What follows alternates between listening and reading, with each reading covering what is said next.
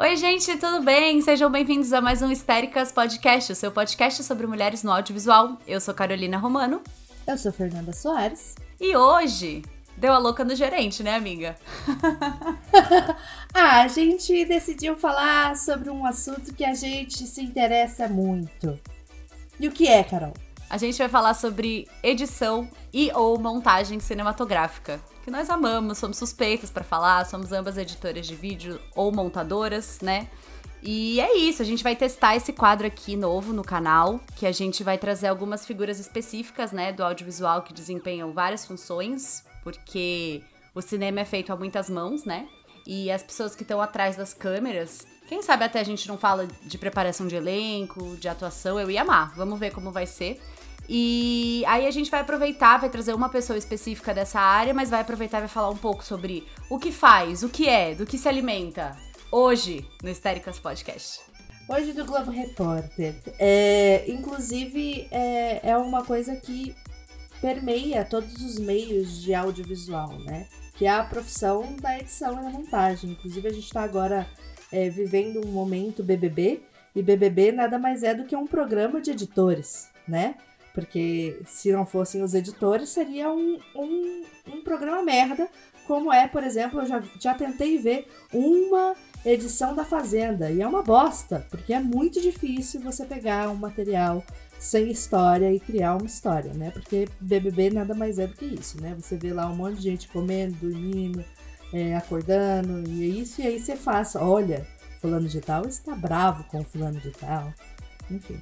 Aí você cria a famosa narrativa ou storytelling, que a gente vai usar bastante esses dois termos hoje aqui. E eu queria falar uma coisa, eu acho o seguinte, eu amo ver a história de pessoas que estão atrás das câmeras ou de pessoas das quais a gente conhece o trabalho e nem sabe que conhece, como é o caso de hoje, né? A gente vai falar da montadora dos filmes do Martin Scorsese, ou Scorsese, como você quiser falar, fica à vontade. é, e eu acho que quando a gente pega a história dessas pessoas, além das pessoas que já estão no spotlight, como é que é? Spotlight em português. No, no, foco, né? No foco, isso. Ou na mídia, ou na imprensa. Porque eu acho que a gente tá muito acostumado, às vezes, a ficar viciado na lenda dos artistas extremamente bem-sucedidos. Ou do gênio descoberto do nada e tal. E parece que toda a história é igual, né? Mas eu acho que, para mim, primeiro, a vida me mostrou que não é. E quando a gente vai conhecendo essas histórias, a gente entende, principalmente na arte do entretenimento, né, na indústria da música, na pintura e tal, que é tudo feito por muitas mãos, que existe muita glamorização em cima e o dia a dia da profissão não é sempre assim tão glamorizado. E para mim, pelo menos, dá uma esperancinha. Eu fico com orgulho do meu caminho, assim. Eu olho o que eu tô fazendo e falo, beleza, vai dar em algum lugar. E isso me lembra muito um TED Talk que eu amo aqui. Tô... A pessoa tá cult hoje, que eu vou recomendar, que é um TED Talk da Chimamanda, uma autora de livros maravilhosa, escritora perfeita, leiam americana, é incrível, leiam tudo, mas americana é maravilhoso. E é um TED que chama O Perigo da História Única que ela fala muito sobre isso, sobre a gente contar as histórias do ponto de vista dos, dos que venceram e nunca dos vencidos, da gente sempre falar dos gênios descobertos, da gente sempre ter uma narrativa extremamente vinda da Europa e tudo mais. Vou deixar o link aonde? Na thread do Twitter, que eu vou fazer dessa vez, eu prometo. E, e guardem essa informação, porque ela vai retornar enquanto a gente começar a falar um pouco mais sobre o que é edição, é, para a gente chegar no, na Thelma e por que ela é tão genial, né? É, porque é isso, a gente vai falar, vai começar falando um pouco sobre essa função de montagem ou edição, que eu e a Carol a gente entende um pouquinho, porque tanto eu quanto ela somos também editoras, né? A gente não edita esse podcast específico, a Carol editou alguns episódios, eu não editei nenhum episódio do, desse podcast, mas mas a nossa editora é maravilhosa. A nossa editora também é maravilhosa, inclusive é, sigam elas também nas redes sociais, né? É, Miragem, não é isso? Arroba Agência Miragem. Isso mesmo, sigam elas porque elas são super competentes. É, enfim, para quem não sabe, edição ou montagem é o ato de pegar tudo que foi gravado, tudo que foi filmado e organizar e escolher qual que é o melhor momento, qual que é o melhor momento de cortar, qual que é o melhor ângulo para contar aquela história é, e descobrir exatamente qual que é o tempo daquela história. É, você pensa, por exemplo, se você tem um, uma cena onde você tem um plano e um contraplano, uma pessoa falando e outra pessoa respondendo, quem que vai aparecer primeiro? Quem que as reações são mais importantes? Tudo isso é papel do editor em conjunto com o diretor também, né? O diretor normalmente está ali ou sendo as duas coisas, né? Existem muitos diretores, editores, mas também como um cara que tá ali para ver o material e dar o espetáculo dele, porque a palavra final normalmente é do diretor e às vezes a palavra final é inclusive do produtor do filme, né? Não é nem do editor, inclusive do, do diretor. Inclusive, a gente tem um monte de filme que depois solta DVD é, especial com um corte do diretor de cinco horas. Que você fala, gente, pelo amor de Deus, ninguém precisa de cinco de horas. Mas eu acho que isso daria um papo legal, hein? Pra gente falar sobre enfim, pro futuro. Sim. Bom, tem gente que diz que é na edição que a gente descobre como que o filme vai ser mesmo. E eu concordo. Eu acho que depende muito da produção, depende do que tá sendo feito, de quem tá por trás das coisas. Mas é meio isso que a Fê falou, né? Tipo, de o tom do filme, aquela coisa que você fala, ah, esse filme é parado, esse filme é não sei o quê. Às vezes é uma escolha de edição, às vezes o filme tem uma história mais lenta, mas a edição é super dinâmica. Então a gente sempre tem, né, esses detalhes aí por trás. E uma coisa muito interessante, se você vai atrás, eu vi um, um doc, eu não lembro se é um vídeo do YouTube, eu até tenho que ir atrás disso, mostrando como que foi a edição do daquele filme Rede Social, do, do que conta a história lá do, do Facebook.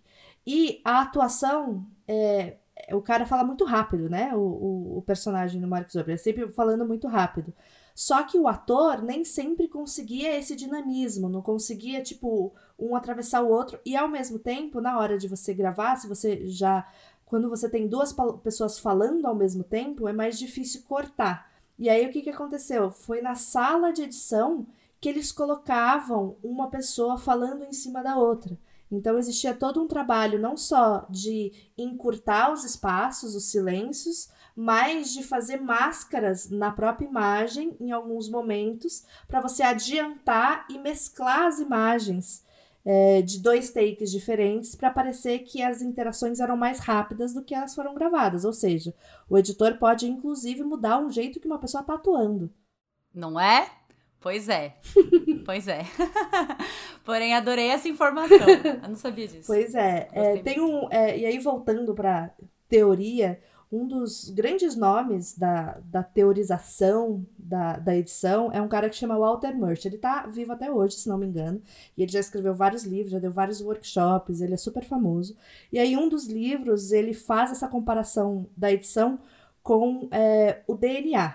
Porque é isso. Cada DNA da pessoa faz uma diferença danada, né?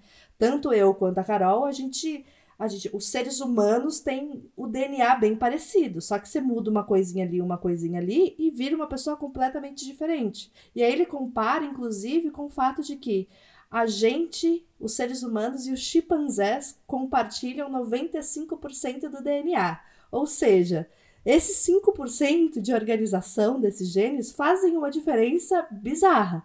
E se você pensa nisso numa edição, esses 5% são detalhes mínimos que podem fazer um filme ser uma merda e um filme ser ótimo. Ou seja, o papel do editor organizando a, a, essa, as cenas e os takes pode ser a diferença entre um filme ganhador de Oscar e um filme ganhador de um prêmio framboese. e eu costumo dizer que uma boa editora pode fazer um, de um filme medíocre um filme interessante porque milagre a gente também não faz. Também não é assim. não é assim. E um editor medíocre pode fazer de um filme genial uma merda. É, é isso. O nosso poder de estragar uma produção é gigante. E o nosso poder de salvar coisas horrorosas também é grande. É isso. É, e hoje eu, eu tive aula de dramaturgia, né? E a gente tava falando. Fazer uma anedota aqui rapidinho. E a gente tava falando sobre memória, né? Sobre a gente lembrar das pessoas e tal. E aí ela falou uma frase de um autor que eu não vou me lembrar, mas que dizia o seguinte: A memória é uma ilha de edição. E eu tô até arrepiada, porque eu fiquei contemplada com essa frase, porque a gente edita as nossas memórias e a gente, tipo, escolhe o que a gente lembra a gente tava falando especialmente no luto, né? Mas eu achei essa frase muito bonita queria deixar aqui neste podcast Sim. para você refletir sobre ela. É isso, a cada término de relacionamento a gente edita uma história diferente na nossa cabeça da, da história que aconteceu nesse relacionamento, né? Não é? Para mandar um áudio para nossa amiga, a gente edita o que aconteceu. Sim. Da fofoca, não é? Ai, gente, edição tá em tudo. Tá em tudo.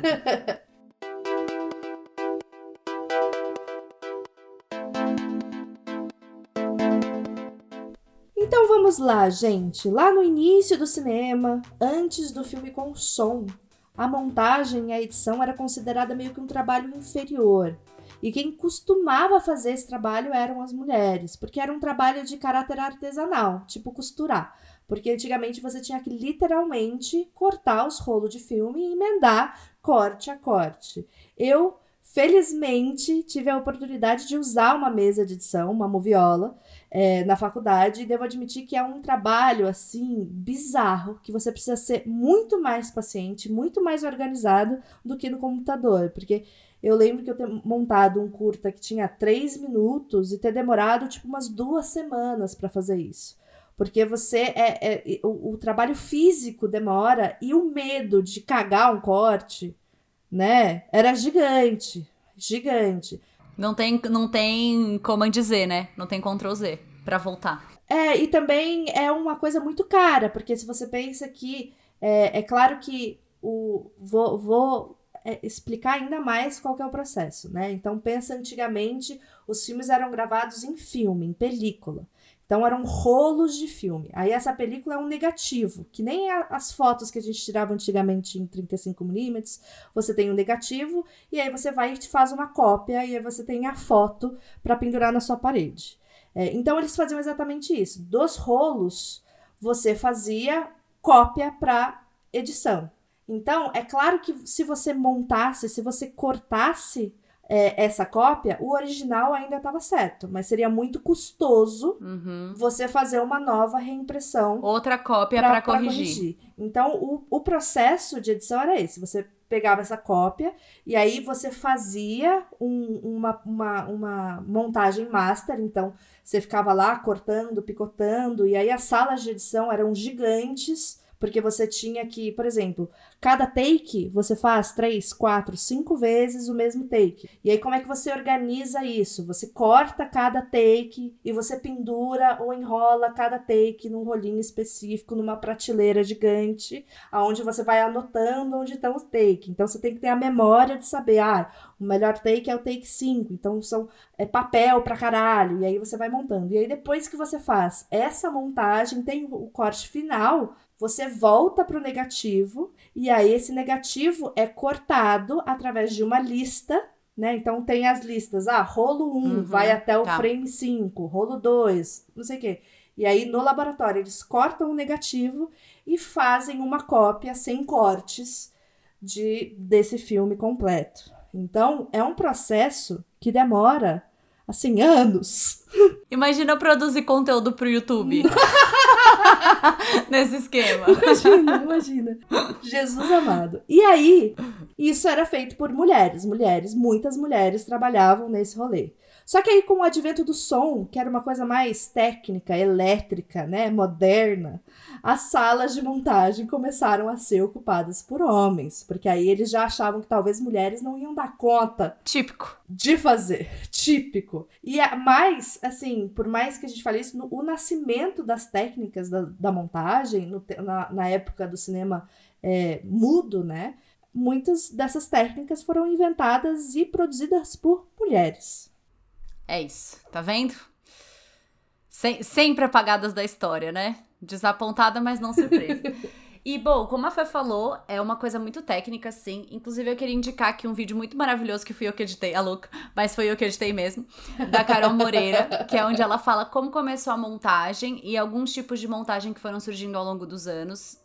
Link na thread do Twitter. E, mas assim, uma coisa que eu queria lembrar é, como tudo na arte, não tem certo e errado, não tem verdades absolutas, existem técnicas e dessas técnicas a gente recicla elas e adapta do jeito que a gente quiser, né? O vídeo da Carol é, tem exatamente a história que eu aprendi na faculdade de cinema, tanto aqui no Brasil quanto no meu mestrado. É, é bem completo, assim, quando você pensa nas, nas técnicas de edição, mas Quanto mais a gente vai atrás para entender o mundo, mais a gente desconfia de uma história contada majoritariamente por homens. Porque a história do cinema é isso, né? É isso. A gente, inclusive, a gente falou disso no episódio sobre documentários dirigido por mulheres, que eu falei do documentário da Alice Guy, que é a mãe do cinema e foi apagada da história. Esse documentário é incrível. Assistam, escutem um episódio também que é muito bom. E no TED da Chimabanda que eu falei lá em cima, também tem um exemplo disso. E aí, um, um pequeno exemplo disso na edição é o Kuleshov. É, o Kuleshov ele é considerado um pioneiro da edição. Ele foi o primeiro cara que teorizou a montagem feita para atingir significados específicos. Ele era lá da Rússia e aí fez todo o rolê, todo mundo conhece ele. O tipo de, de montagem que ele teorizou leva o nome dele, o efeito Kuleshov. A gente é ensinado isso nas escolas. E aí você descobre que a maioria dos filmes do Kuleshov, inclusive um dos filmes mais famosos, que é o, o precursor do documentário é, O Homem com uma Câmera, foi editado pela esposa dele, a Elisaveta Svilova.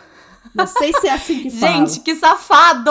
Ai, eu fico. Nossa, me dá um ódio, sério. E ela era super conhecida, inclusive, como uma das editoras mais competentes da época dela. E a técnica que leva o nome Kuleshov era uma técnica utiliza utilizada por várias outras editoras na época. Ou seja, as minas foram lá, criaram, desenvolveram, colocaram a mão na massa, o macho veio, deu uma observada, fez um mansplaining e levou a fama. Inclusive, tem um curta ótimo sobre isso lá no Vimeo, que vai estar tá no thread. Só tem em legenda em inglês, mas ele é bem, bem bonito. Chama After the Facts. Mara, eu amei a Toodles. Quem não sabe, After Effects é um programa da Adobe onde você faz motion e animações. Achei incrível esse nome. É, bom, e o que faz, né? Agora a gente explicou mais ou menos o que, que é. Vamos explicar por cima o que faz pra gente poder chegar finalmente na nossa estrela deste episódio, que é a Thelma Schoonmaker. O que, que a gente faz? A gente escolhe as cenas que a gente quer, a gente põe na ordem que a gente quer para contar a história que a gente quer né?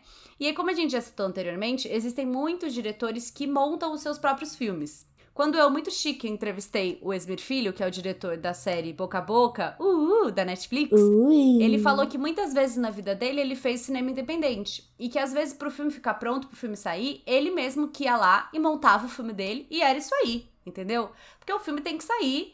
E assim, existe a sua vantagem, porque o diretor já tem a visão, mas ele ia lá também, às vezes é falta de orçamento, gente, não tem o que fazer. E aí a pessoa vai lá e monta. Inclusive, uma anedota, porque Esmir Filho é percursor, inclusive, da montagem do YouTube, porque é um dos percursores do primeiro viral do YouTube, chamado Tapa na Pantera. Se você nunca viu, vai lá e assista. Perfeito. É, e outros exemplos também, assim, só pra gente né, explicar como isso é comum tanto na indústria como aqui na vida real, né? O John, o nosso amigo aqui pessoal, diretor da websérie que eu participei, Manu, ele é o diretor, junto com a Prielvin, e montador da websérie também. É, eu também, assim, particularmente, nas minhas peripécias artísticas, experimentais, produções dependentes, performances em vídeo e tal, que eu fico aprontando no Instagram, eu mesma monto o rolê, tipo, pra, faço aqui na minha casa e monto e tal. É, então eu acho que é muito importante também pro diretor ter uma noção de edição. Ele não, talvez ele não precise ser o melhor editor do mundo, mas eu acho que quando ele tem essa noção, ele faz com que o produto dele, tipo, quando ele tá dirigindo, ele tá editando na cabeça dele. É impossível. Uma vez que tá ali, não sai mais, sabe? Sim. Eu acho que, que é, eu conheço muitos editores é, que se tornaram bons diretores depois, né? Então, pessoas que começaram como editores e que depois se tornaram grandes diretores, que são ótimos, porque são eficientes, né? É uma galera que não perde tempo fazendo cena que não precisa, porque sabe que vai ser cortada na edição depois, né? Que não adianta em nada.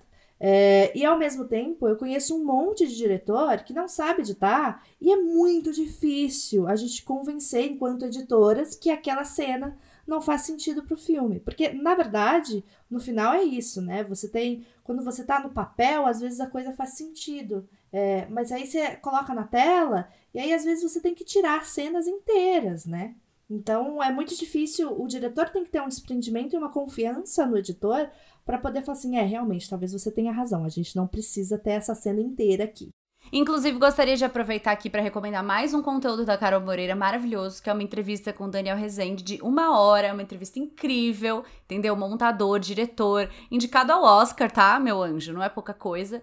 E vale muito a pena ver. E ele fala um pouco disso aqui que a gente tá falando na prática, na indústria. É, só um, um adendo, é, é, falando dele especificamente, né? Porque ele é o montador do Tropa de Elite. Sim. É, e, e provavelmente ele deve ter falado isso na entrevista, mas acho que é um, um bom ponto pra gente levar aqui, que, para você ter ideia, o Tropa de Elite foi decidido na sala de edição que o personagem principal seria o Capitão Nascimento. No roteiro e na hora da gravação, o personagem principal era o policial é, que eu esqueci o nome, 01, 02, não sei qual que era o, dos, o, o, o, policial lá da, do BOP.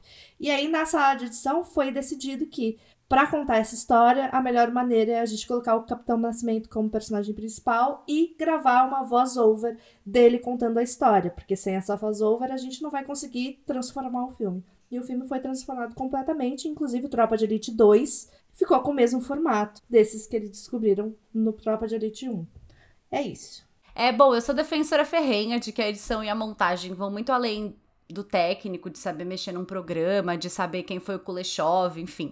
É, eu acho que é uma arte mesmo, é uma coisa que os anos da profissão me provaram. É, que a gente tem que ser criativa, a gente tem que ouvir nossos instintos, saber contar uma história. E principalmente eu acho que entender o objetivo daquele produto final que vai sair dali. Seja ele audiovisual, como um trailer, um vídeo para o YouTube, é, um curta-metragem, um clipe, ou seja ele uma peça é, só de áudio, como um podcast, por exemplo. Inclusive, apronto várias peripécias no meu Instagram, me sigam. é, eu, eu edito há muito tempo, inclusive quando eu comecei a editar, eu tinha em mãos dois tocadores de VHS e vontade de editar, né? Então fazia o rolê de, de um VHS, mandar para o outro e tal, mó rolê. É, quando eu comecei a trabalhar efetivamente como editora em 2000, olha só, 2007, é, eu tinha, eu, a gente trabalhava com fita ainda, né? E eram inúmeras fitas mini DV que já eram meio digitais, a qualidade já era bacaninha. É, e é, era isso, eram inúmeras fitas que a gente tinha que categorizar, que tinha que assistir a fita inteira, logando, para depois capturar, para depois mandar para dentro do computador, para a gente começar a editar, né? Um baita rolê. É, e as máquinas que tinham a capacidade de fazer isso eram máquinas super caras e o processo era super lento. Eu lembro de esperar 18 horas para exportar um vídeo de 6 minutos. E não era, um, não era tipo uma baita animação. Era um vídeo de pessoas falando para a câmera com um tratamentozinho de cor. Era isso. Então, é, hoje, a pessoa que tem o instinto, o feeling certo, consegue fazer ótimas edições usando o celular. Tem uma galera que faz um, um, uns cortes e umas histórias geniais no Reels. Em 6 segundos, 7 segundos, conta umas histórias que você fala: caraca, esse é um bom editor, né? É, mas, ao mesmo tempo, é, isso criou um exército de pessoas que acha que sabem editar porque sabem usar um software, né? E aí a gente tem uma produção gigantesca e toda robotizada que não faz nada mais do que copiar os estilos de montagem de outras pessoas, quando não necessariamente esse estilo de montagem é o melhor para contar aquela história, né? Se você abre o YouTube, provavelmente você vai encontrar inúmeros exemplos dessa padronização de conteúdo. Isso também vale para o cinema. A maioria dos filmes de mainstream tem o mesmo estilo de montagem. É uma montagem chata. É uma montagem que tá lá, eles disfarçam falando que é para ser invisível, mas você sabe exatamente o que vai acontecer. É óbvia, né? Né? Você sabe. Eu tava assistindo um filme esse final de semana que no meio do caminho eu virei, olha lá. Ela, o, a, a menina tá procurando quem que é o pai dela. No meio do filme eu falo assim: não é nenhum dos dois, a gente já sabe, porque pelo jeito que é montada aquela história. Então é isso, né, gente? Não é o software que faz o editor. Eu conheço ótimos editores que fazem filmes em iMovie ou naquele iShoot do celular. E conheço editores horrendos do Avid, que é a plataforma mais utilizada nos, nos mainstream da vida. Assim, horrendos. A, a galera que não sabe. Eu costumo dizer que não é o que você tem. É o que você faz com o que você tem. Exatamente. E na edição, essa regra para mim é a mais valiosa de sim, todas. Sim. E só pra gente encerrar, antes da gente entrar aqui na nossa protagonista, é, eu acho muito legal falar também, por curiosidade, que existem, principalmente em Hollywood, existe uma indústria especializada em edição de trailer. Adoro. In the world. Eu já sabia disso, mas recentemente eu precisei editar um trailer que é uma coisa que eu nunca tinha feito na vida, e o meu briefing foi: eu quero um trailer tipo um trailer de Hollywood. Aí eu falei, como é que eu vou fazer isso? E aí eu fui explorar o YouTube, digitei lá, é, trailer editing, é, como é que é? Alguma coisa assim, tipo, estrutura de edição do, do trailer, alguma coisa assim. E aí tem vários vídeos incríveis que, que brincam um pouco com isso, né? Tem um, inter, inclusive, que ele é interpreto, e aí vai aparecendo umas coisas escritas em Arial, em branco, assim, só com uns barulhos no fundo, para te indicar o que que o trailer faz, entendeu? Tipo, é Ator famoso, aí fade de áudio. Aí frase impactante, aí fade de áudio. Sabe? É muito maravilhoso, gente. Incrível, é muito divertido. Muito bom, Assista, maravilhoso. Bom.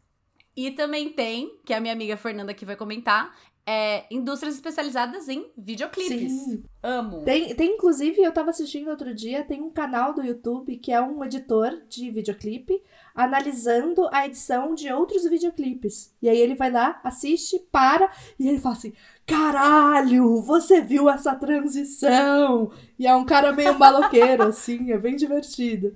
É, e hoje existe também uma especialização em uma indústria de editores de vídeo de YouTube. Tem uma galera que, inclusive, se você assiste, você consegue identificar que é o mesmo editor em todos os conteúdos, né? Porque a fórmula é a mesma, é uma coisa meio robotizada, assim, e uma, cheia de intervenção gráfica que começou a ganhar gosto lá na audiência brasileira no início do CQC, quando rolava as entrevistas, e, e isso está sendo usado até o momento onde vai se esgotar. Eu tô aqui aguardando esse momento, porque eu nunca gostei desse tipo de conteúdo.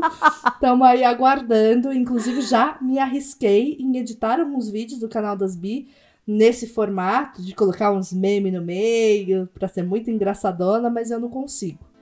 Não consigo, e aí não faço mais isso.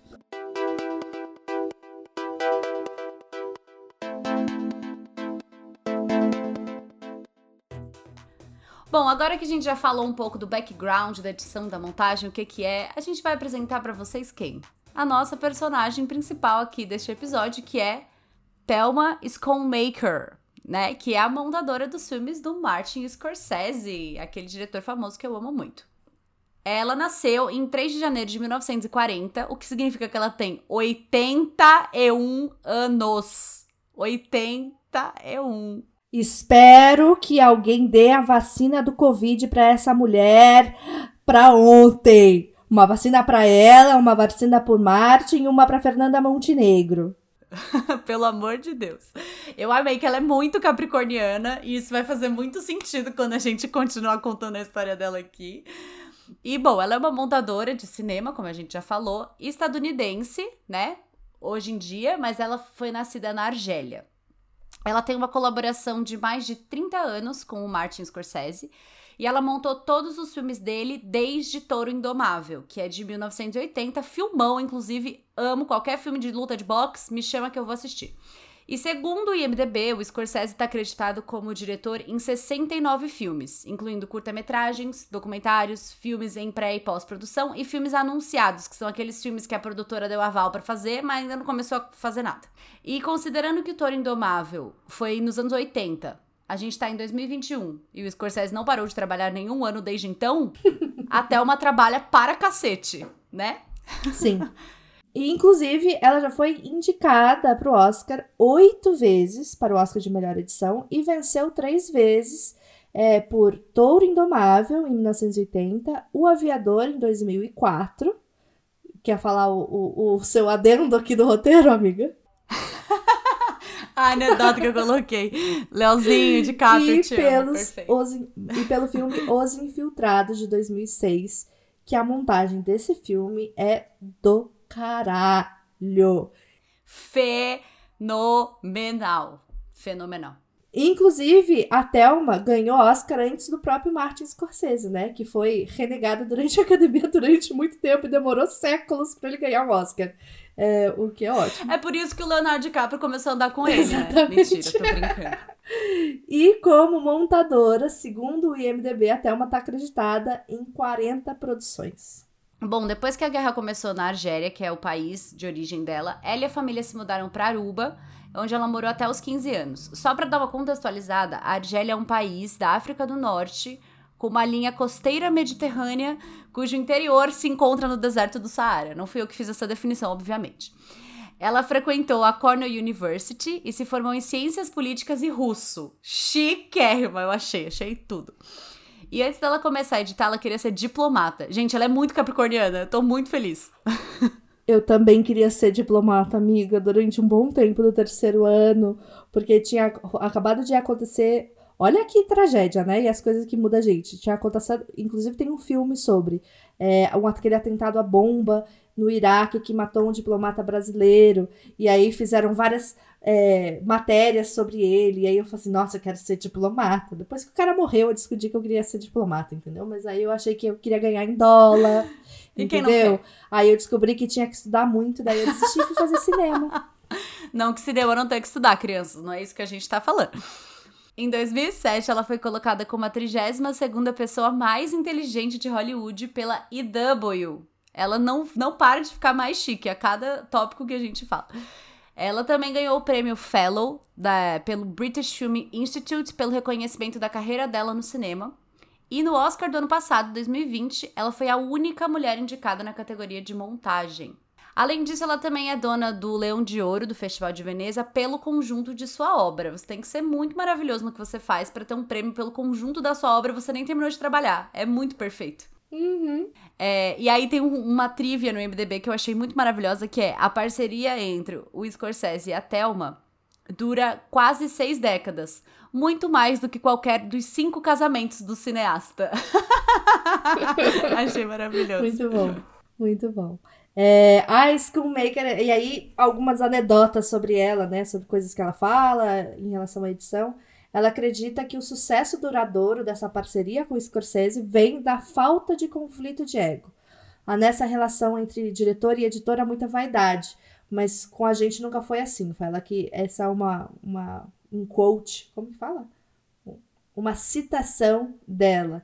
E ela fala também que ele treinou ela é, que o gosto, mas o gosto dela ainda é o gosto dela. Então, às vezes, eles discordam. É, e é importante ter essa discordância, né? Claro, senão ninguém acrescenta no trabalho de ninguém, né, pessoal?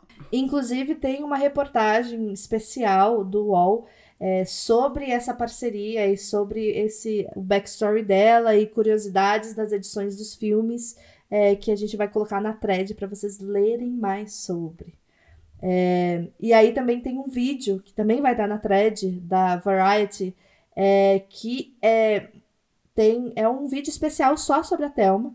E aí o que eu achei super interessante é que é, a Thelma edita há muito tempo, né? Então ela há muito tempo aprendeu que cada história tem o seu jeito de ser contado, né? E ela foi uma pessoa que aprendeu a edição fazendo. E aí a gente viveu um boom de uma época do videoclipe e das edições estilo MTV. E aí rolava algumas coisas no tipo: olha, essa fórmula você tem que seguir para ser um bom editor. Você precisa cortar a cada três segundos. E aí um dia ela estava numa universidade que chamaram ela para falar sobre edição. E aí um editor, um, cara que queria ser editor, né, levantou a mão e perguntou para ela: Olha, eu tô editando um filme é, e como é que eu faço para explicar pro meu diretor que eu preciso cortar a cada três segundos? E aí ela olhou pro cara e falou: Mas então, por que, que você tem que cortar a cada três segundos? Eu não entendi, o seu diretor tá certo. É, cada take tem o seu tempo. E ela fala muito isso. E o Martin Scorsese também é, fala sobre isso. Ela fala que eles discutem muito sobre isso, eles assistem muitos filmes, que é cada vez mais alguns filmes vêm perdendo o poder do storytelling de cada take, né? É muito, muito corte e nesse mundo de é, você grava uma cena com 35 câmeras e aí na edição você faz um, um quebra-cabeça ali com as coisas 25. O estilo de edição dos filmes do Michael Bay, né? Aquela coisa. A gente não vai comentar. O que você acha? Tá bom. Combinado. Bom, e agora vamos para ela e o Scorsese. Como começou tudo isso, de onde surgiu e tal? Ela conheceu o Martin, nosso amigo Martin, durante um curso de verão na New York University, onde ela estava fazendo um curso de edição. E aí ela já tinha alguma experiência editando, né, na, na Moviola, para os filmes para TV. E o Martin precisava de ajuda e tal para consertar alguns filmes. E aí ele acabou chamando ela. E aí aqui eu fiz uma comparação na minha cabeça. Imagina você tá lá estudando edição, lá na escola de, de cinema. E aí você conhece a Ana Mulaert. Ela fala assim: vem editar meu filme. Eu ia achar maravilhoso. E aí, durante anos, desde que eles se conheceram ali em Nova York, o Scorsese tentou fazer com que a, a Thelma trabalhasse com ele em Los Angeles, que ele começou a fazer esses filmes grandes lá em Los Angeles, em Hollywood, e queria trazer a editora que ele confiava para trabalhar com ela, para trabalhar com ele, mas ele, ele não conseguia, porque ela não fazia parte do sindicato. E aí, é isso. Se, em Hollywood, dependendo do filme que você faz, se você não faz parte do sindicato, você não pode trabalhar. Só que para fazer parte do sindicato, você tem que cumprir algumas regras. E ela simplesmente não estava disposta a abandonar a carreira dela em Nova York, onde ela morava, onde ela era editora, para ir para Hollywood e ficar camelando durante três anos como assistente de edição de alguém para conseguir entrar é, no sindicato, porque na época era essa a, a exigência, né? Para você fazer parte do sindicato, você precisava ser assistente de alguém por três anos. E ela falou: querido, não gosto de você tanto assim. E aí, em 1980, quando elas estavam para gravar O Toro Indomável, ela não sabe até hoje como que eles fizeram, mas o Al Pacino e o Martin Scorsese conseguiram enfiar ela dentro do sindicato. Apenas. Colocaram alguma influência.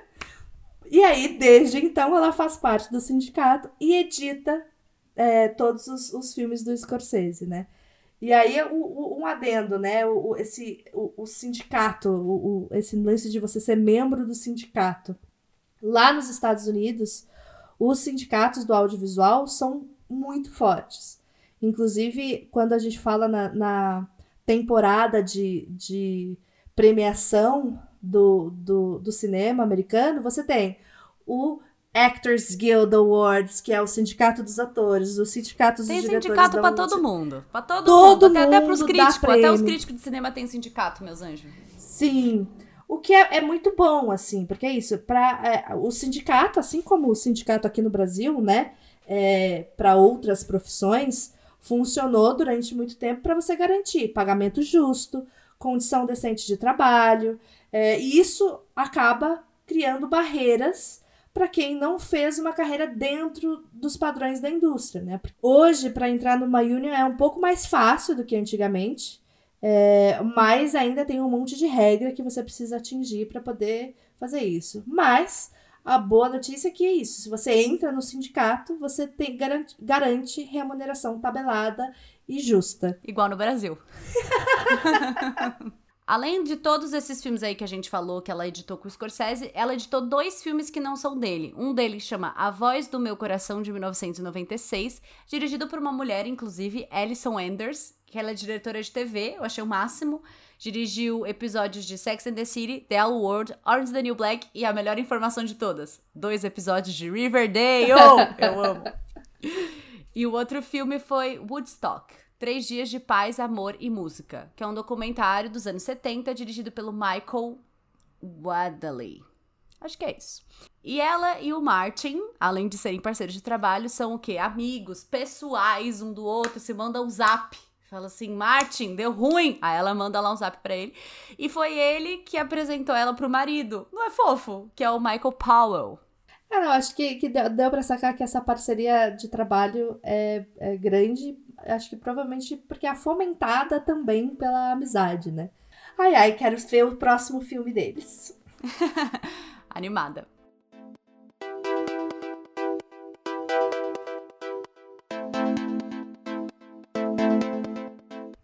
Bom, aqui no Brasil a gente também tem várias mulheres que são editoras e montadoras que, infelizmente, foram invisibilizadas por anos pelos, pelos trabalhos que elas realizavam, né? Uma delas é a Cristina Amaral.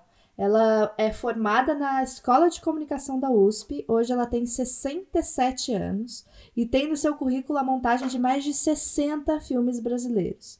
Ela já foi homenageada no Festival de Brasília, já foi homenageada no Festival de Ouro Preto, e além disso, ela é também professora de montagem. Ela, lá no início da carreira dela, fez assistência de montagem do filme Beijo da Mulher-Aranha, e do Babenco, do Babenco né? e ela é considerada uma das montadoras é, mais importantes do que é conhecido como o movimento do cinema marginal, que foi um, um, um, um, movimento do cinema que surgiu aqui em São Paulo, ali na Santa Cecília, na Vila Madalena, da galera fazendo uns filmes é, que conversavam um pouco com o cinema novo, são uns filmes que são mais sujos, são mais que mostram a realidade mesmo das coisas, né? Que então é, ela é essa pessoa. Inclusive, quando você ouve entrevistas dela, ela fala que ela escolheu estar ali, né? Porque é isso, ela começou a carreira dela e aí ela decidiu é, que ela precisava, ela já tinha editado vários curtas-metragens, mas ela não se sentia preparada ainda para editar longas. E aí ela decidiu ir atrás de estágios. Então, ela parou, ela já tinha sido premiada em vários festivais e tal. Ela parou de editar curtas-metragens, bateu na porta de editores que ela respeitava e falou: Posso estagiar aqui com você para eu aprender o que você está fazendo? Perfeita. Perfeita. E aí ela estagiou no mercado publicitário. Ela estagiou durante muito tempo no mercado publicitário e ela era tão boa que um dos maiores editores é, de publicidade da época tentou criar o cargo de assistente de edição para filmes publicitários para a produtora que ele trabalhava contratar ela. Porque ele gostava muito do trabalho dela. E aí foi mais ou menos na mesma época que ela teve a, o convite para editar o primeiro longa-metragem. E aí ela falou: o que, que eu quero para minha carreira? Eu quero trabalhar com publicidade ou eu quero contar histórias relevantes e que tragam alguma coisa para a sociedade? E aí ela decidiu trabalhar como editora. Inclusive, ela fala que financeiramente ela nunca ganhou enquanto editora ao mesmo tanto que ela ganhava como assistente de edição e publicidade, né? Enfim. E aí ela montou vários filmes, inclusive um é o documentário Person, dirigido pela Marina Persson sobre o cineasta Sou Persson, né? É, que, é, que é maravilhoso. E em 2019, o Sesc Pompeia fez uma mostra especial com sete filmes montados por ela. É, e aí tem algumas coisas que... que. Que saudade de no Sesc, né, pessoal? Sim.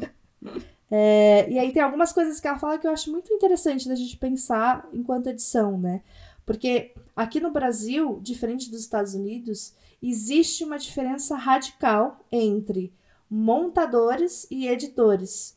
E ela fala que ela sempre pede para ser creditada como montadora. E aí ela explicando, ela diz que na montagem você trabalha a estrutura do filme e a edição é muito mais ligada à edição linear do filme, né? Então, ela fala que ela já conheceu muitos editores bons que pensavam junto com a montagem, mas que eles exigiam que você dissesse o que era para fazer, o editor enquanto o montador vai lá e faz.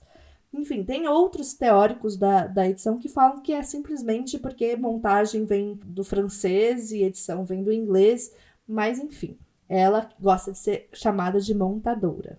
Outra coisa que eu acho que conversa muito do que a gente falou, que a Thelma fala, né? É que ela fala que também o que mais atrapalha a montagem é o ego. E aí ela fala: considera o ego como algo negativo do processo de trabalho. É, mas elencar funções em ordem hierárquica também é muito ruim. Então, eu parto do princípio que essa é uma responsabilidade conjunta, que é o que ela faz. Quando ela pega qualquer filme, é responsabilidade dela, tanto quanto do diretor, contar aquela história da melhor maneira possível. Como a gente sempre fala, uma arte conjunta, né? Feita por muitas mãos. Exatamente. E aí, o, tem uma outra fala que eu separei aqui para isso, que conversa muito com o que a gente falou no início do, do podcast, que é se eu percebo alguma tendência, já começo a desgostar, porque cada filme é único. Quando você segue uma tendência, você acaba impondo ao filme uma forma que poderia ser diferente. Então eu nem me preocupo em detectar de tendências, mas quando percebo alguma linha, ela se encontra na realização e no resultado do filme.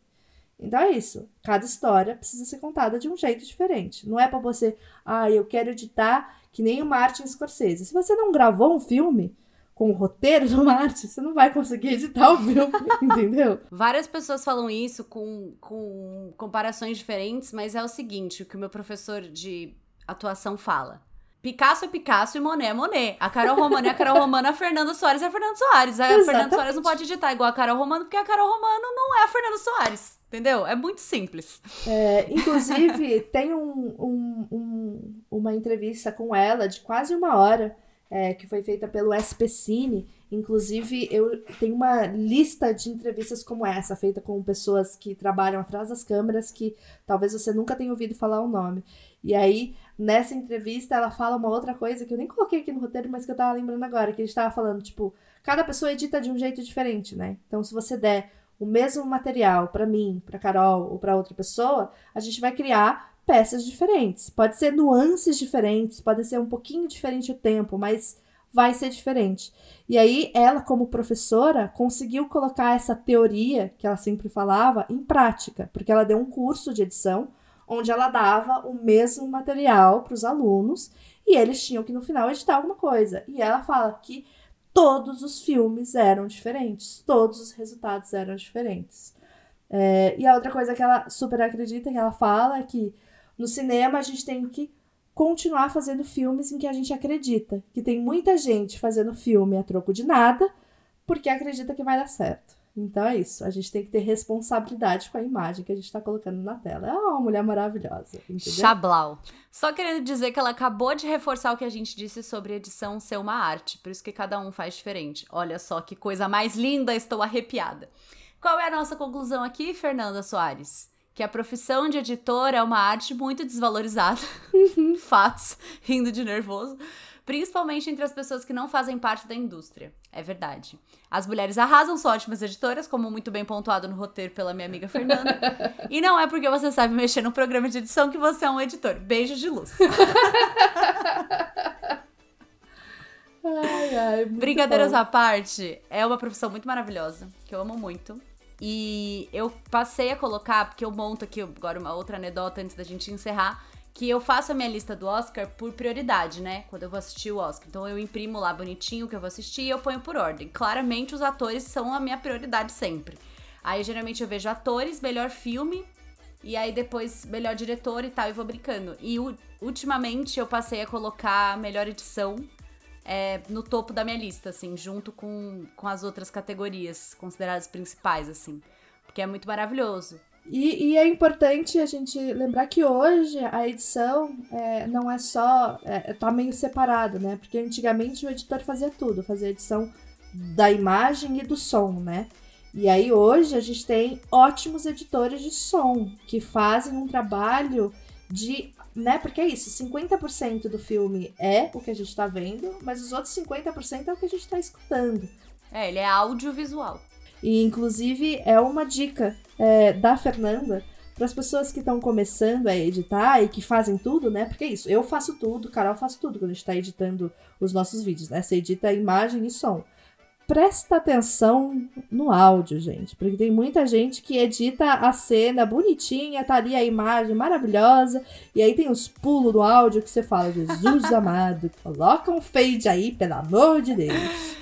Gente, então é isso. Espero que vocês tenham gostado desse episódio. Eu amei. O que você achou, amiga? Achei muito divertido. Quero trazer mais. Eu gosto. Eu posso ficar horas falando sobre edição. Porque, porque é isso. Amamos Enfim. muito. Somos cadelinhas da, da profissão.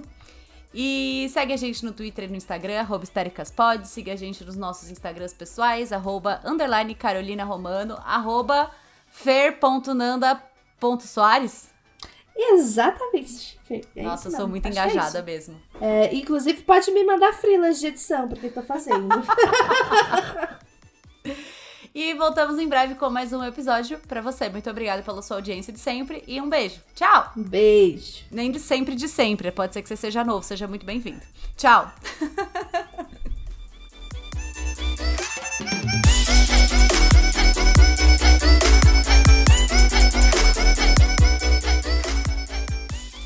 Esse podcast foi criado, roteirizado e apresentado por Carolina Romano e Fernanda Soares. A identidade visual é de Nathalie Martins e a edição é da Agência Miragem.